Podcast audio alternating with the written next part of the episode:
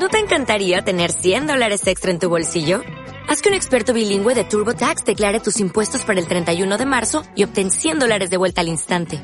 Porque no importa cuáles hayan sido tus logros del año pasado, TurboTax hace que cuenten. Obtén 100 dólares de vuelta y tus impuestos con 100% de precisión. Solo con Intuit TurboTax. Debes declarar para el 31 de marzo. Crédito solo aplicable al costo de la presentación federal con TurboTax Full Service. Oferta sujeta a cambios o cancelación en cualquier momento. Familia, bienvenidos. Hoy festejamos tres años de podcasting. Kiki, felicidades. Ya, felicidades, Martita. Así que ayúdenos a celebrar.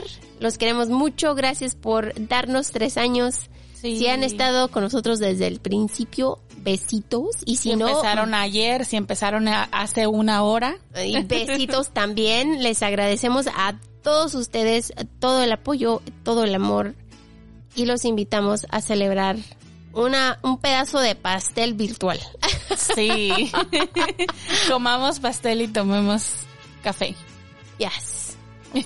Thank you. Happy birthday to us, to our podcast. To you guys for Happy, listening. happy birthday, Juego de Asesinos. Happy birthday.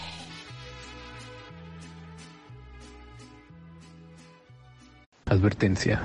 El siguiente episodio contiene material que puede lastimar la sensibilidad de algunas personas debido a la naturaleza gráfica de los crímenes. Se recomienda discreción. Este podcast fue creado con la intención de entretener y compartir nuestro gusto por el true crime. Pero queremos hacer más significativo y aportar nuestro granito de arena a la labor de cientos de personas que ayudan y buscan a personas desaparecidas, ayudando en la difusión de información. Este es el caso de Alondra María Nolasco Corpus. Hasta encontrarte. Bienvenidos a Juego de Asesinos.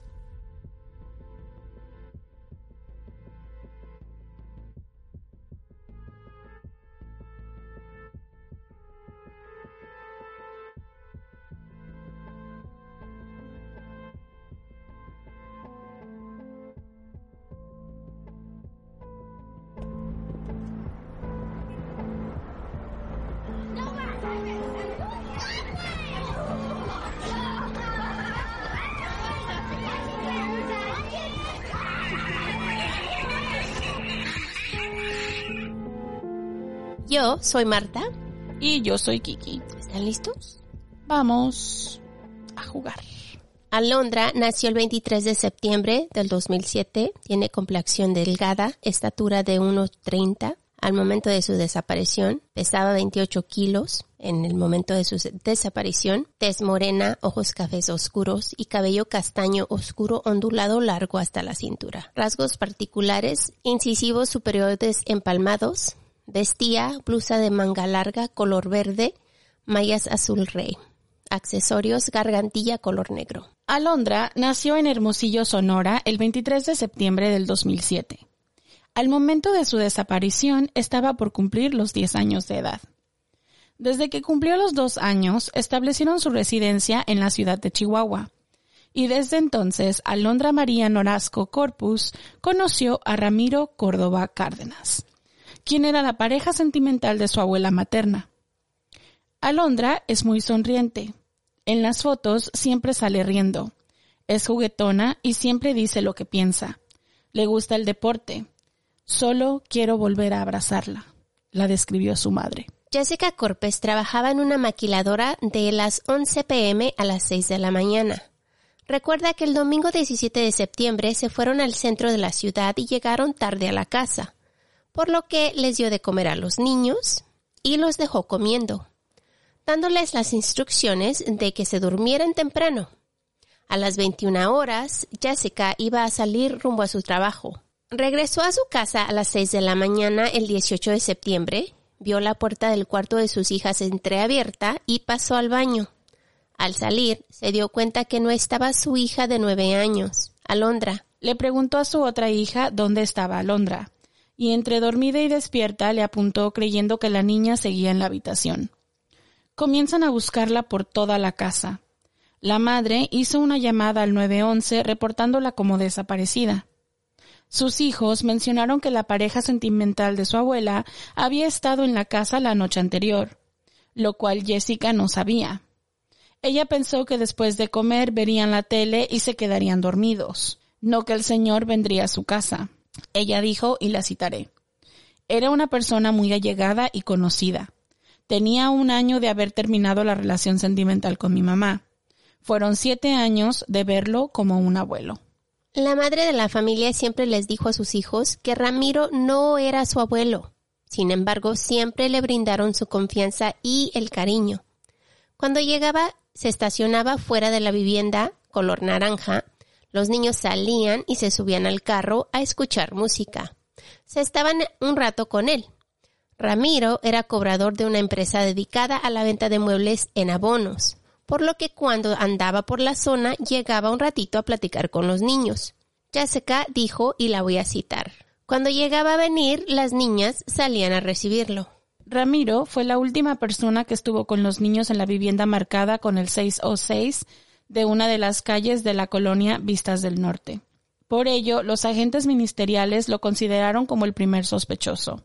Yo les decía que era imposible porque los niños lo querían y se supone que él también los quería a ellos, dijo la madre de la menor. Tras la denuncia, comenzó la búsqueda por parte de la Fiscalía General del Estado, en la que también participaron amigos y familiares cercanos de la familia de la niña. También se unieron personas que ella no conocía, pero que querían ayudar.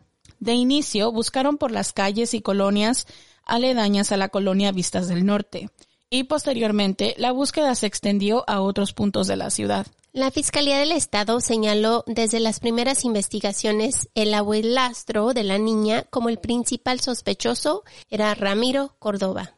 En ese entonces el abuelastro de la niña tenía 48 años y fue detenido por elementos de la Fiscalía Especializada de la Mujer. Fue entrevistado como sospechoso, pero se determinó no había resultados o evidencia y decidieron dejarlo en libertad. En un principio, Jessica estaba renuente a considerar que Ramiro fuera el responsable, pero conforme fueron avanzando las investigaciones, se hizo un análisis de ADN después de descubrir sangre en el vehículo de Ramiro, y esta correspondía a Londra. Una vez que estos resultados regresaron de los laboratorios, Ramiro Córdoba Cárdenas huyó del estado de Chihuahua. Y de acuerdo a recuentos periodísticos de El Heraldo de Chihuahua, mismos agentes investigadores mencionaron que quizás se habría ido a Sinaloa, sin que hasta la fecha se tenga resultado contundente de eso. Después se localizaron restos humanos en la misma vivienda donde Alondra vivía, pero se dijo que no correspondían al cuerpo de la niña. Como parte de las estrategias del FFGE, desde hace tiempo se ofrece 100 mil pesos a quien brinda información o cualquier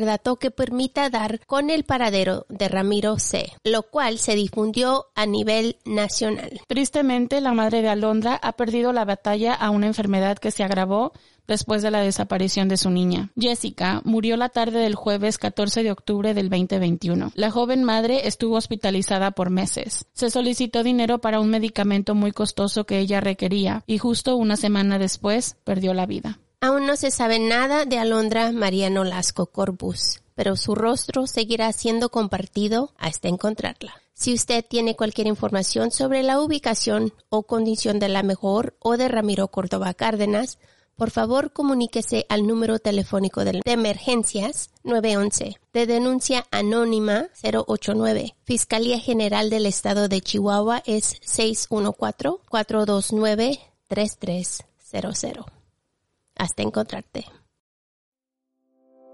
No olvides suscribirte, dejarnos un review, tu like y comentario que son de mucha ayuda.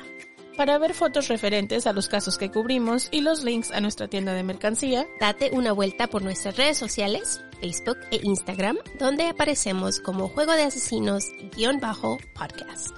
Somos un iVox Originals. Gracias por escuchar.